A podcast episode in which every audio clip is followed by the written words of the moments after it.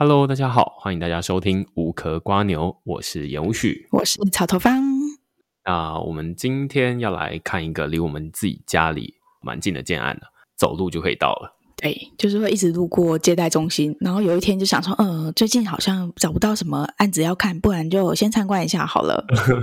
之前大概我们都会开车去其他不同的地区看，但是。呃，我们现在住的这一区，我们倒是还没有看过这种新的建案。那我们其实现在住的这一区啦，算是紧邻奇岩重化区这一区。那所以这个建案呢，它正好也是在奇岩重化区的旁边，对，就没有在重化区里面，就是隔一条路啦。你说这一条路的左边是奇岩重化区，它的这个建案就是在这条路的右边。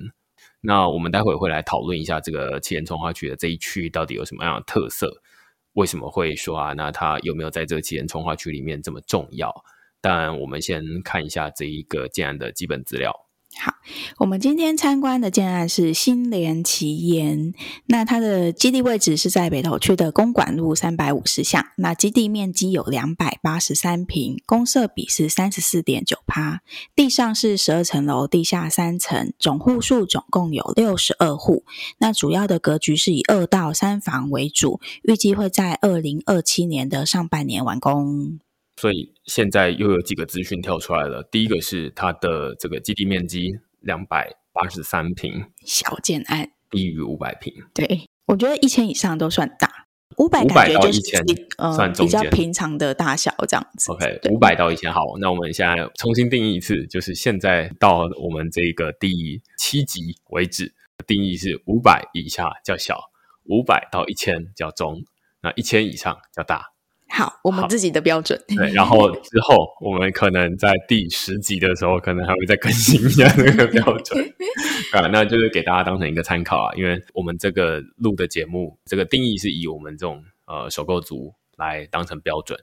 那所以它是两百八的三平，就是算小，而且算是蛮小的。基本上这一个案子，它总户数只有六十二户，一层是六户，然后会有两个电梯。那其实这个六十二户来说的话，基本上大家分担下来，一样就是会想到我们上次的这些小基地的缺点，嗯，就是它直接分担下来，就是管理费可能会来到一平一百块左右。然后再来的话，其实小基地之前的一些特性，我们大概都有讨论过，只是针对这一个案子，我们又发现了，哎。可能会有新的问题，然后现象这个案子，我们其实那天有比较新的发现是，他们这个案子是会主打说，它虽然是小基地，但是呢，它有平面坡道的车位，嗯，反正就不是那种我们常会遇到的机械的啊，或者是塔式的等等的。但虽然它没有到一比一，可是它在小基地里面有这样子平面的车位，都已经是可以拿出来当一个，哎，他们会拿来做宣传的一个特性了。它虽然有平面车位，但是它有另外的，呃，算是一个问题，就是它是单一车道。像我们一般去看建案，它会有一个进去的车道跟一个出来的车道，嗯，就双向车道。然后像现在单向车道的话，它就是会变成，哎，可能会有一个红绿灯。反正你看到红灯，你就是知道下面有车要上来，或者是上面有车要下来这样子。对，那你就要避让一下。那如果红绿灯的那个标志可能是被行人干扰了。那你可能就是 靠自己的智慧去判断这样子。好，那刚刚就是草头方有提到，就是小基地啊，这其实我们在第四集的时候，如果你是哎这一集才刚开始听的话，那其实我们在第四集的时候在讨论东村卧云，那是一个在台北士林区士林捷运站可能走路有一点距离的 建案。呃，我们在那一集有讨论这个小基地它的一些特色。那如果你还没有听过我们之前讨论小基地的话，你可以到那一集去。那我们这一集呢，其实也会再讨论一些啦，你就会更加深说啊，那知道说小基地有哪些特色。但是我觉得，相对于我们第四集讨论的那个东村卧云哦，这一个建案它叫新联奇岩，顾名思义，它是在奇岩这个地方啊，就是奇岩捷运站附近。那是由新联建设他们做的。这一个建案哦，它跟东村卧云那个建案比起来，我觉得东村卧云它非常的有小基地的特色，就是它把小基地的那种强烈的特色，无论是优点或缺点都展现给你看。但是我觉得新年奇岩这个建案，它反而会让我感觉有一种没有那么小基地的特色，因为它中间都会做一些取舍。你可以感觉得出来说，这个建商他们可能对于这种小基地的建案缺点，他应该很熟悉了，所以他知道说，哎，怎么去取舍一些缺点。这我们待会再一个一个来慢慢讨论哦。那其中一个就像是你刚刚说的停车。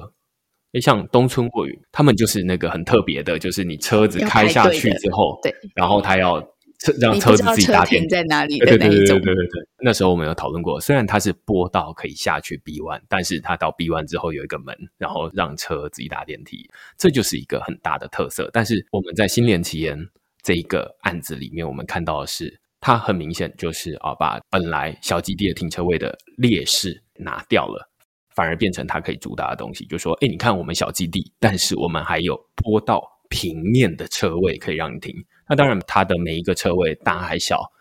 它里面其实我们还有看到一些，例如说他们的地下室会有比较多的柱子，然后他就说啊，这就是我们小基地必然会遇到的问题了。那所以它虽然是给你了平面车位，但是它不会像是那种大基地，就是说啊，看起来很开阔的停车场，没有，它就是。还是会有一些缺点，但是你要去了，然后他告诉你了，你才会知道，或者你有跟其他的案子比较，你就会知道说啊，有差。但是如果你是诶只有看这个东西，你会觉得说哇，它既有小基地的特色，但是好像又不像其他的小基地。拿之前的东村卧云来比的话，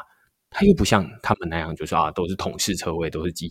汽车要搭电梯这样。好，所以这个是其中第一个。我们先要讨论的，那接下来我们要讨论的是它的户数。刚刚说它总共六十四户，六十二家两户店面，这是另外一个我觉得蛮有趣的地方，就是它总楼高其实不高，只有十二楼而已。然后在这附近，它的那个位置旁边大概是比较老的住宅，就是三层楼左右的公寓这样子。然后另外一边就是刚刚说马路的对面，他们就是七岩从化区。奇岩重划区其实我们就是日常生活都会碰到的地方嘛。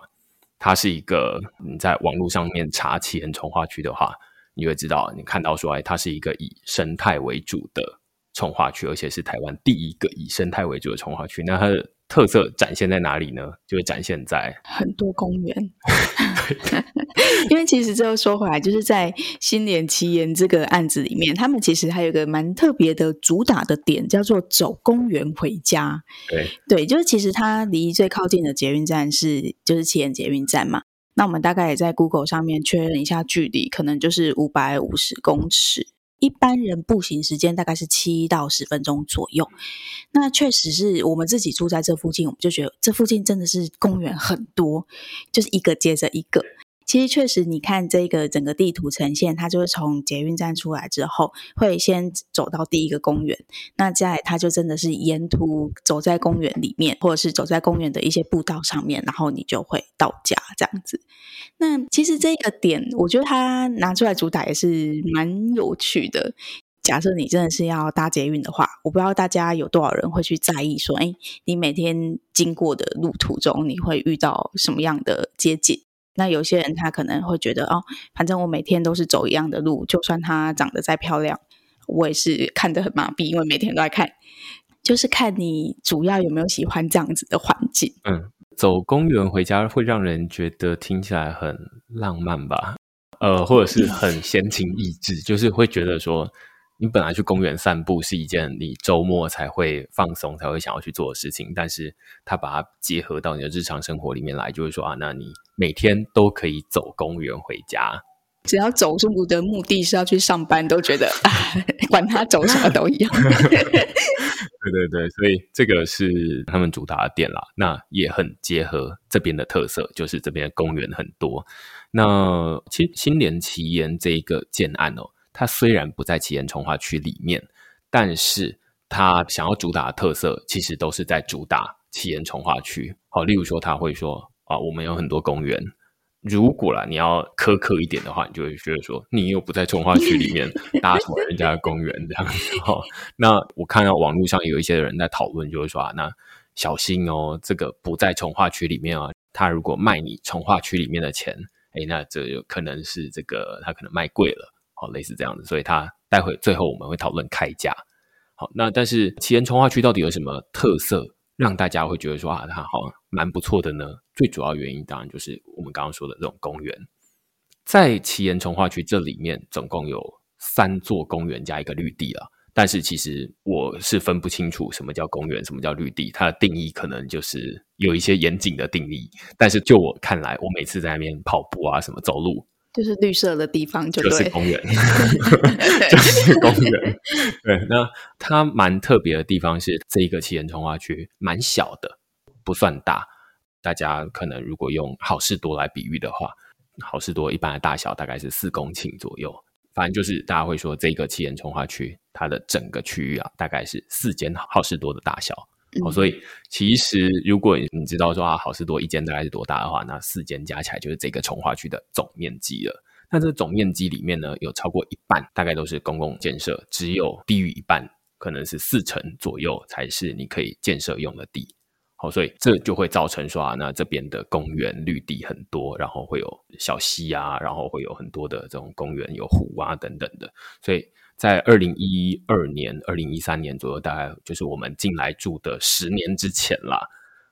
这里才刚开始建建起来。然后以前这一区大概都是因为地势比较低，所以就是比较不能盖房子。后来好像我记得好像大家说是因为这个建筑工法克服的关系，反正就是哦，后来就大家就可以在这边盖房子，所以这边的房子相对都蛮新的。那但是我们进来的时候，他们大概都已经盖好，然后也也有蛮多一些知名建商的。然后在这一区，一个很大的特色，我相信我们日常生活中你也一定感觉到，就是在奇岩重划区这一区几乎没有商店，确实是生活技能比较缺乏一点。对对对，它其实是刻意的，还是说这个奇岩重划区它是纯住宅区，哦，所以要找到商店蛮困难的，偶尔还是有几间呃全家便利商店啊等等的。但是这边大概找不到像石牌夜市那种哇，整个商店街没有，这边就是要么公园，要么住家，没有了。呃，来这边买的大概都是这种天幕的换屋族群啊，或者是准备来这边退休的啊，有点你住在公园里面的感觉。你可以想象，就是你家左右两边的公园。因为其实我们有大概参考一下附近的建案，那确实就是在早期，嗯、呃，这个奇岩从化区在发展的时候盖的案子。他们的坪数好像也都比较偏大一点，对对对，也就是小坪数的一些建案，它的选择其实不多，可能就到近期才开始陆陆续续有盖一些小坪数的建案出来这样子。对，所以这一区你如果住在中间的话，你可以想象你就是住在公园里面，嗯，好像不是很好，住在乡上，对对对，反正就是大安森林公园旁边是公园里面啊，对对对，那反正是好的那一种啊。那呃，如果你要生活机能的话，两个地方，一个是往北头去，另外一个是往石牌去。那中间这边大概就是可以想象，就是一个公园了。对，顶多给你一点便利商店这样子。对对对，对，所以这个的话，大概就是整个奇岩从化区，还有奇岩从化区的旁边目前的一些状况啊。以这个建案来说，它可能周边的机能它还是不是这么的齐全，这样子就是要靠旁边的这种旧市区的生活机能这样子。当然，这边顾名思义，它就是离七岩站蛮近的，离另外一个是七里安站，但是它走路也都是要有一段距离啦。就是就这个建案走到那边，可能都要十分钟左右。对，对吧？最后一个七岩重划区没有讲到的特色是，这边有限制楼高，它不能。盖超过十层楼，我记得这个那天代销有说，就是因为其实我们在跟代销聊的时候，我们有特别聊到，就是关于这个建案它不在从化区里面的这件事情。对，那其实我们本来是想要问他一些关于到底有没有在从化区里面有没有什么差别。嗯，那当时代销他当然不太会跟我们说一些不在里面的缺点嘛，所以他就跟我们说，哦，你不在里面可以盖的比较高。所以这个建案，它目前是有盖到十二楼这样子，所以它就很明显的比对接的这个从化区里面的建案，它就是高了两层楼。但是它旁边啦，其实也都是刚刚说三到七楼的这种比较偏矮一点，所以如果你买到九楼、十楼、十一楼、十二楼，那就是你可以越过他们看他们的屋顶。对，因为其实这一区其实通常你看远，基本上你都会看到山啦。所以如果楼层高一点，应该还是会有一些漂亮的山景可以看。对对对，因为这边就是离那个军舰岩啊，就是阳明山啊很近，这样子，所以它有一面是面山的，另外一面是面公园的。好，然后另外一面就是比较低一点的话，就是面隔壁公寓的。对对，所以这大概是呃这一区的介绍了。那它的交通其实就大家蛮熟悉的，就是呃，反正承德路啊，然后反正附近有中美快速道路啊等等的。我觉得在就是捷运北投站前面都还不算那么偏远。如果你说啊跑到关渡关渡，对对对对，那就中间要插一个大渡路，哇，那那个有点远。啊，然后另外一个这边好处是离好事多算近啦。嗯，我们自己日常生活中去好市多采买，大概都是骑机车啊或开车啊，三三五分钟就会到了这样子。这大概是我们新年期间它的周遭环境的一个介绍啦。好，那我们接下来进到这一个建案本身哦。这个建案它是由新联建设开发的，然后它的营造公司是由他们自己的，就是叫和联营造。它其实应该是先从营造公司开始，然后后来才成立建设公司。已经成立三十几年了，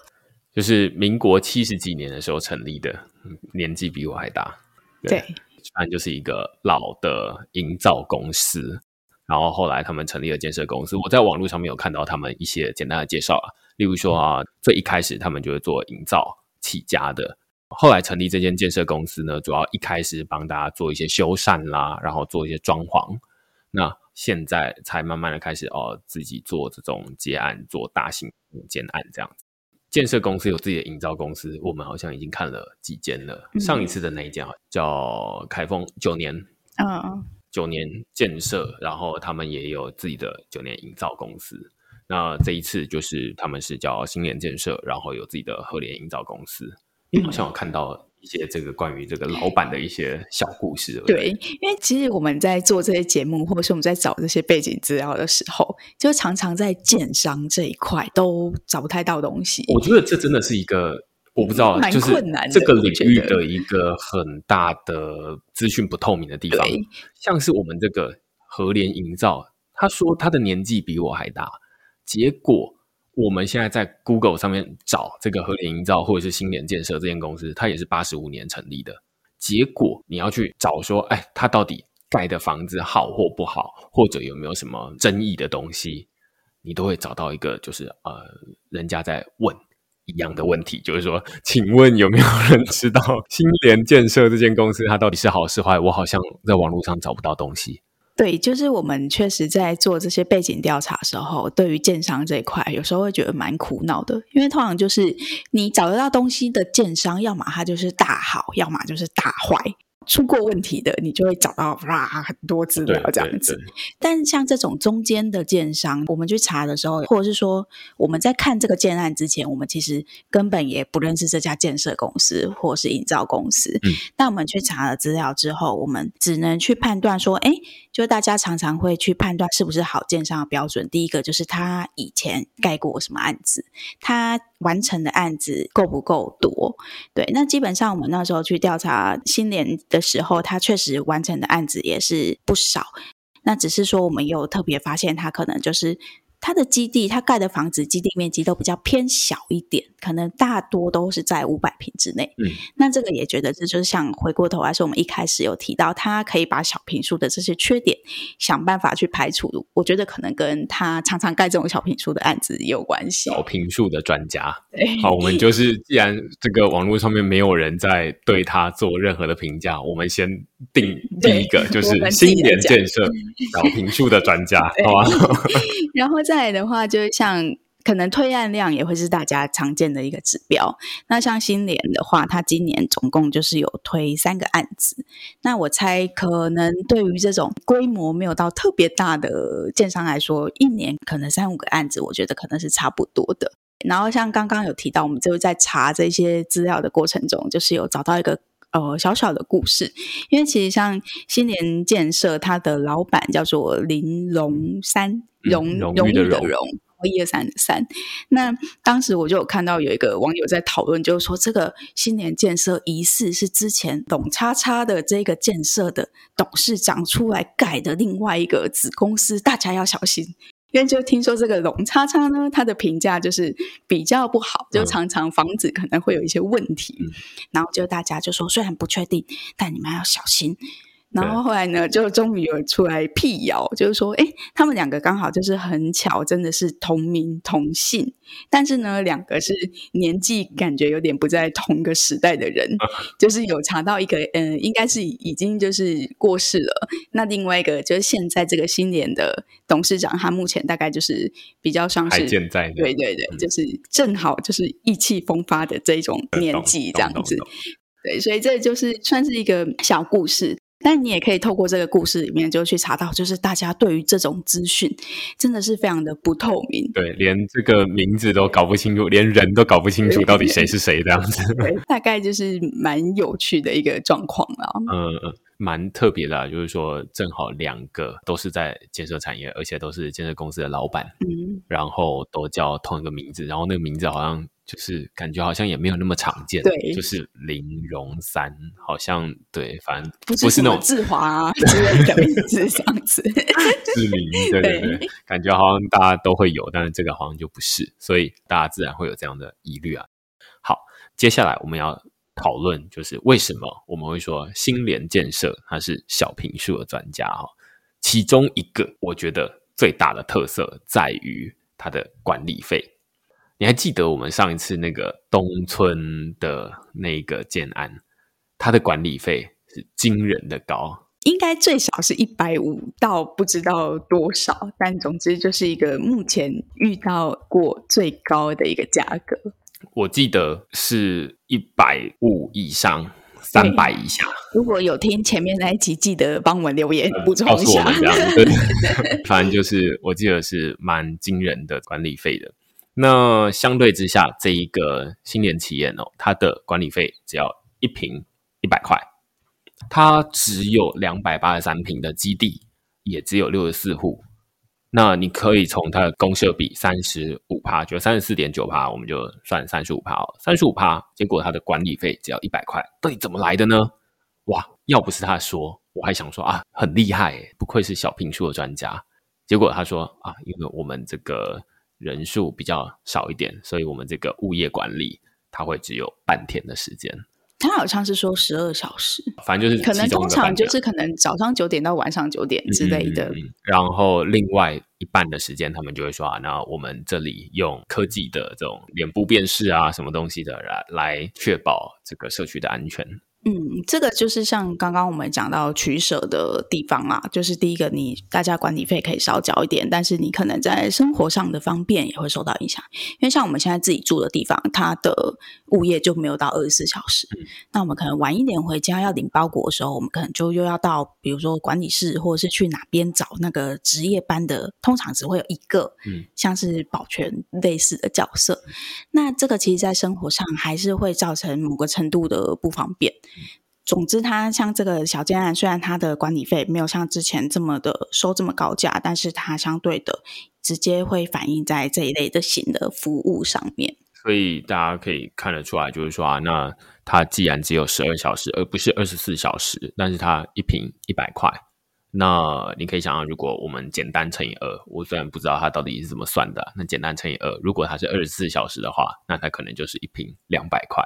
大概是这样。那我记得上一次可能也差不多这个价格左右啦，所以这个就可以看得出来，就是说啊，那他们很明显的知道说，小平数第一个就是没有什么车位，第二个是这个管理费要很高。好，那他们都用其他的方式来修饰掉了这样子。好，所以我们会说新联建设是小平数的专家，但是它还是有一些东西它是没有办法修掉的，例如说公社。它就是一个没什么公社的建案，对，就是一样，像之前讲的，只有最基本的东西，比如说就是收发信件的地方，然后可能交易大厅，对，对，然后甚至就像这个也不会有什么健身房类似这样子的一个环境，对，然后更不用说什么厨艺教室啦、什么游泳池啊，没有没有没有，就是基本的电梯大厅，然后可能顶楼会有一些晒背区之类的，晒背晒背区这种就差不多了，它就已经要占你三十五趴的公设比，哦，所以这个就是你小平数的最大的缺点啦。你可以想象，就是你拿一百块出去，只有六十五块是买到自己家里，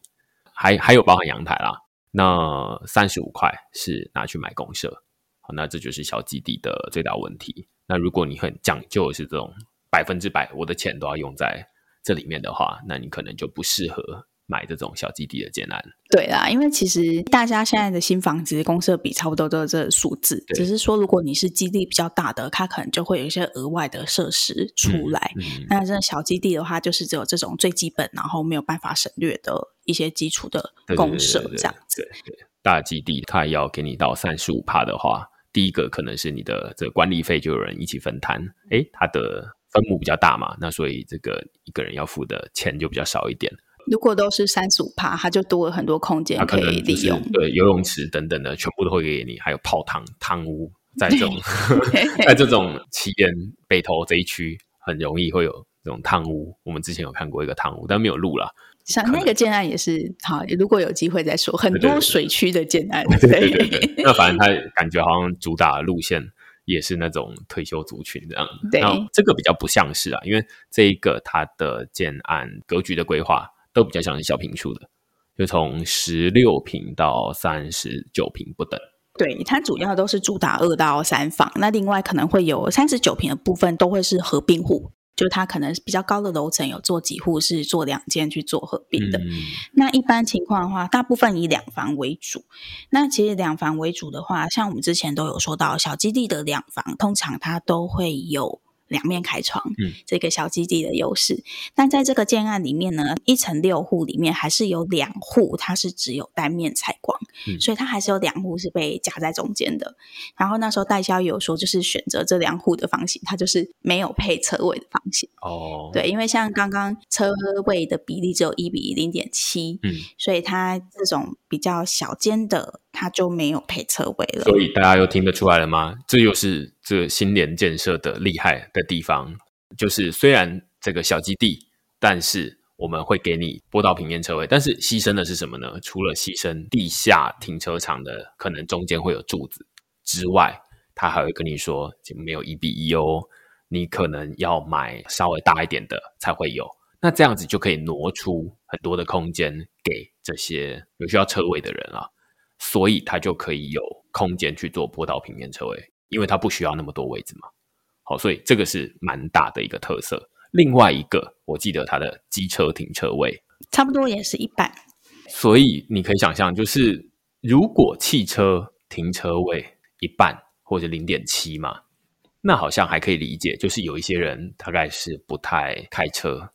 但是机车，台湾应该是每一个人可能大概都会有一台机车吧，对吧？那如果你的这个机车位是比较不够的，只有一半，那另外一半要怎么办？他就说啊，轮流啊，抽签啊，等等的，反正就是管委会之后自己去决定。好，所以这个就是大家要小心的。虽然他在广告上面都会主打说，诶，你用一千多万，你就可以买两房，加上坡道平面车位。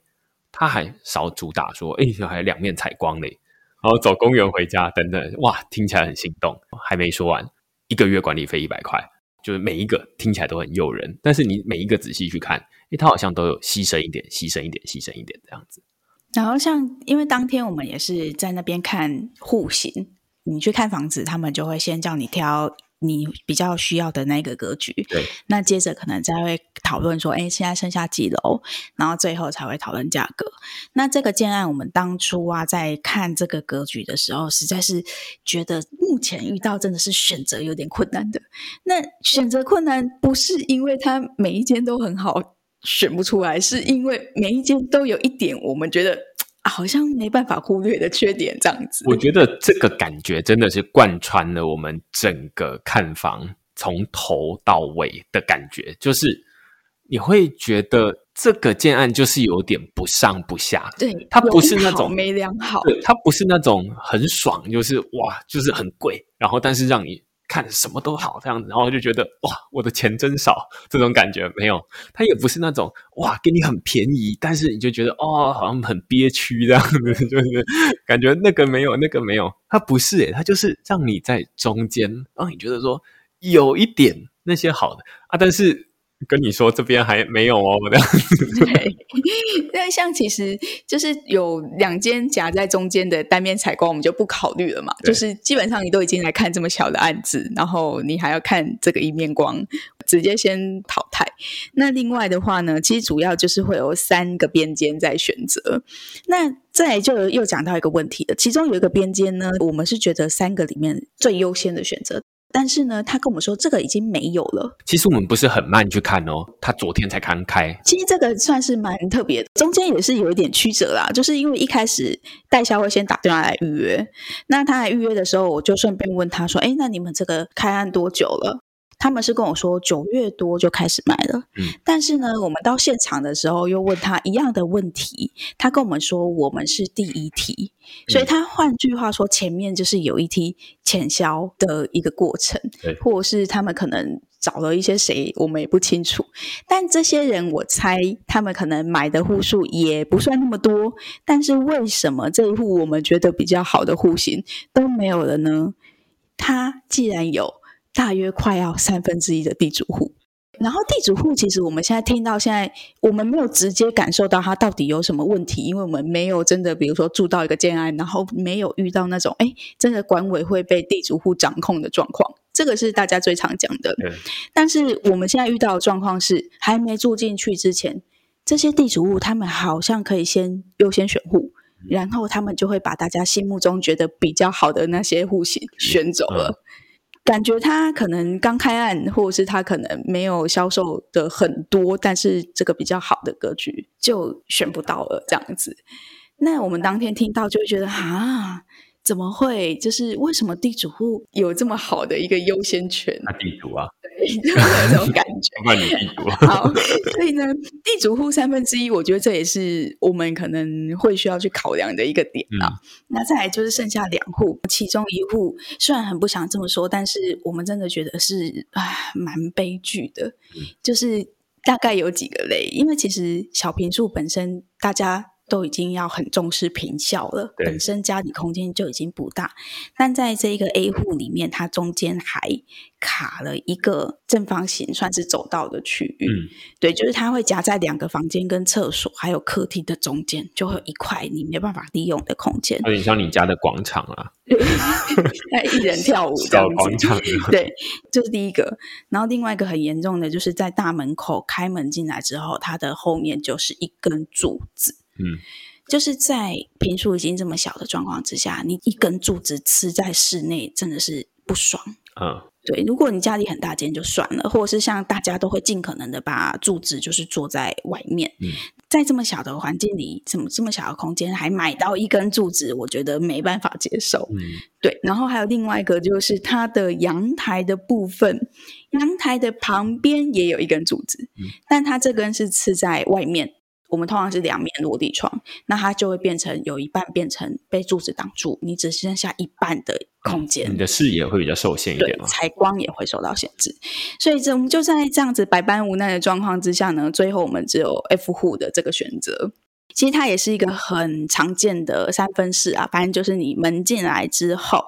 你如果往客厅方向看，就是左边一个房间，右边一个房间。那它这个房间的话是两间，它都可以放得下双人床。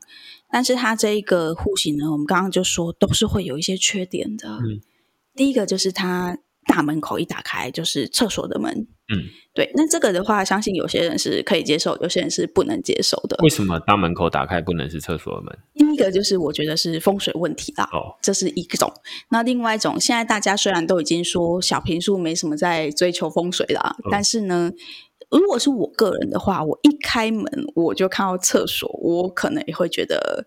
很方便，尿急的时候可以冲进去。像这种尿急，大家通常会坐在右边，哦、就是比如说像你去饭店，你通常会一进去左边就会是厕所。嗯嗯、但是这种比较少，你们一打开，然后直接就是看到，比如说马桶这样子，嗯、或是直接看到淋浴间这种感觉。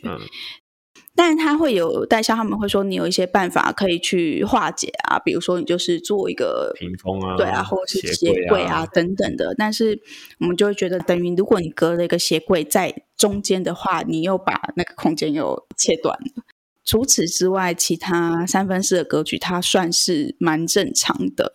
就是可能电视机的位置，还有沙发的位置。它也会有点受限制，因为它房间门开的也是有一点，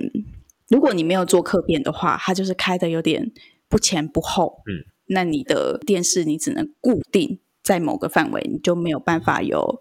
一些自己调整家具位置的一些空间。这个当然是大家看图会比较能够想象啦，但是我们会觉得说，哎，这个格局你看完之后就觉得说啊，好像。你已经跳到这一户了，但是呃，门打开是厕所，然后哇，然后门又，例如说房间跟房间的门，它又有点像是对不起来。那另外一个是，当你开始想说啊，那我要把沙发、把电视放下去的时候，你就发现说，哇，那沙发我好像只能没有办法放三人的沙发，我只能放两人的沙发。那虽然通常会买小格局，可能就是小家庭嘛，两个人啊，然后一个小孩啊等等的，但是。三人沙发的重要性在于你可以躺。那当你会想说啊，那我要这个三人沙发放下去的时候，结果你发现说啊，它会挡到门。哇，那这就是你在一开始没有看这种、没有放这些东西、没有放家具的时候，你会想不到的事情。那另外是啊，那他当然在画平面图的时候，可能会说啊，那你这个电视可以放哪边？但是实际上，当然你坐下去，你没有实际在那边，你没有实际在那边生活，你就会觉得说电视好像歪一边，你不会感觉怎么样。但是你坐下去，哪一天你要在那边坐一个礼拜看电视的时候，为什么还要斜一边？然后或者说啊，为什么我的位置只能正对？某一某一个门这样子，然后那个门就是没有办法做嘛，所以我们那时候我记得我们还想说，那到底要怎么去改善这个问题啊？好像只能放投影机，然后把那个 门漆成白色的，然后 所以这样子就可以对对对，就可以就可以投上去这样子，要不然你这个电视有一个东西卡在那边，那门要怎么进出？好，那所以会有很多你要去取舍的地方，因为通常这个格局图它里面不会直接帮你放这些。摆设啊，我觉得有时候就是看加配图，它会需要一点想象力。那第一个，你可能会去想象这个实际上家具摆进去的一个状况之外，另外更重要的可能会是你需要去想象你的生活动线，生活上一定有习惯的一些，比如说你可能会常常从哪边走去哪里，更不用说有些建案它的加配图，它可能都不是照家具比例画的，嗯，有可能。实际上，他可能跟你说你摆得下一个双人床，最后房子盖好之后，发现哎，结果双人床放进去之后，只剩下一条根本人都不太能走的一个道路，就是、从床上翻下来这样子。对，就是先不考虑这些问题，就是光看这一个他给我们的加配图，它上面的图就是电视都已经是歪一边的，嗯，你更不用想象说你真的住进去之后会怎么样。光看图你都觉得不舒服，更不用想说你真的住在里面。你想象这个图，它就是已经是想要把最好的一面呈现给你看了，它最理想的状况下，因为在它设计的时候，它其实都可以调整这些东西。那它能够调整出来就这样，你可以想象就两种可能：一种是它好像没有很认真在做这种，没付钱请设计师、建筑师还是什么？其实我不知道这这是谁的范围啦，但是就是感觉好像你怎么会格局规划成这样？对。总之，我们当天在看这个建案的时候，其实蛮特别的感受啊，就是你一直会有一种啊，这个不能有这个就没有这个。然后你要保留这个，另外那个东西就没有这种感觉。之外，那另外一种就会是说，假设我们真的要再买一间房子的时候，我们看这一些格局来讲，我们也会觉得应该会有更好的选择。嗯嗯，对。这一间你看完之后不会有那种买下去的冲动，这样子反而会觉得说，哦，我知道这一这一区有这样的特色。那但是它比较特别的地方在于，它让你在看这些。公开资讯，在网络上面查这些公开资讯标准规格的时候，让你会觉得说，哇，他在小坪数里面把那些瑕疵的地方或者是缺点的地方都遮起来。所以光看这种数据的时候，你会觉得哇，好像很厉害。但是你在把生活实际带入进去的时候，你会发现说，啊，有一点卡卡的，一点卡卡的。好，那所以你可能就会想说，啊，那还是算了，类似这样子。这大概是我们这一次看这个新年奇岩的感觉啦。那他们也有一些价格，我们那天讨论。那既然他说啊，我们这是第一批，那可能他前面所谓的先销售，可能就是先对这个地主销售这样子。那地主可能就先选户了。总之，他是说其中我们觉得比较好的那一户都已经没了。好，所以我们是第二天去看，然后说啊，绝大多数地主大概都选那一户，然后前一天有一个人他也选了一次选了两户，所以就全部都没了这样子。我就想说，哎，这个总共十二楼，再怎么样也是有十一户可以选啊，结果竟然就马上隔天就这一户就没有了。好，所以这是这个建案的一个现况啦。我们那天询问目前的开价呢，一坪是八十三点八二。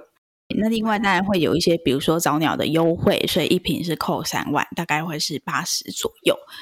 所以呢，如果是二十一平八十万，可能大概就会是快要到一千八。之后还有一个让我们也是很震惊的事情，就是它的车位价格，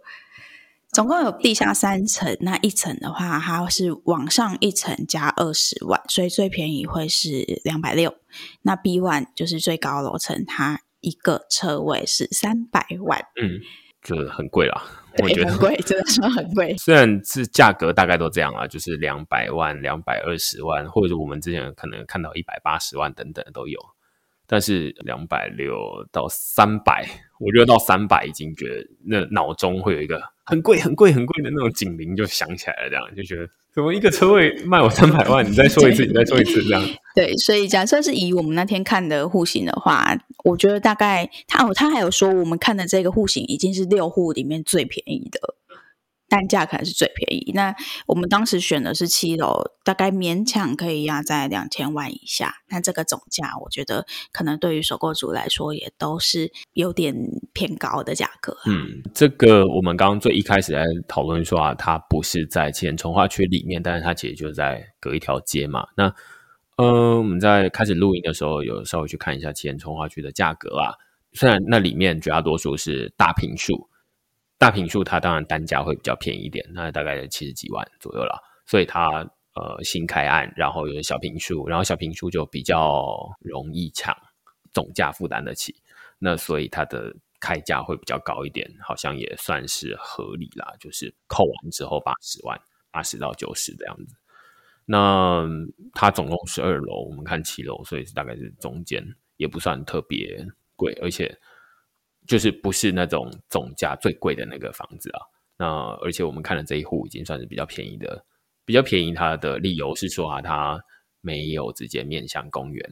所以加一加可能有一些，说不定会到八十几、快九十。但是我们这个扣一扣之后，哎，剩下八十这样左右。好，所以这大概是现在这个建案它的一个价格的部分了。主要今天就是大概介绍了新年建设，然后还有奇岩重化区，还有今天这个新年奇岩的建案。那如果你们最近也有想要了解奇岩重化区，还有这附近小平数案子的话，你们有空也可以到现场稍微再去做个参观。那当天那边也是有一个样品屋，一间比较大间格局的样品屋可以做参考，这样子。反正就是我们现在看了这个，算是也是台北市啊，当然总价就是。离这个首购组来说，两千万以下都算是好好。我个人是觉得两千万以下应该还 OK 啦。台北市两千万以下，有有时候你可能到同样的价格，你有人可能会想要选新北市，这个风景比较好啦，或者是楼层比较高啦等等的选择。那这就是在北投区这个地方。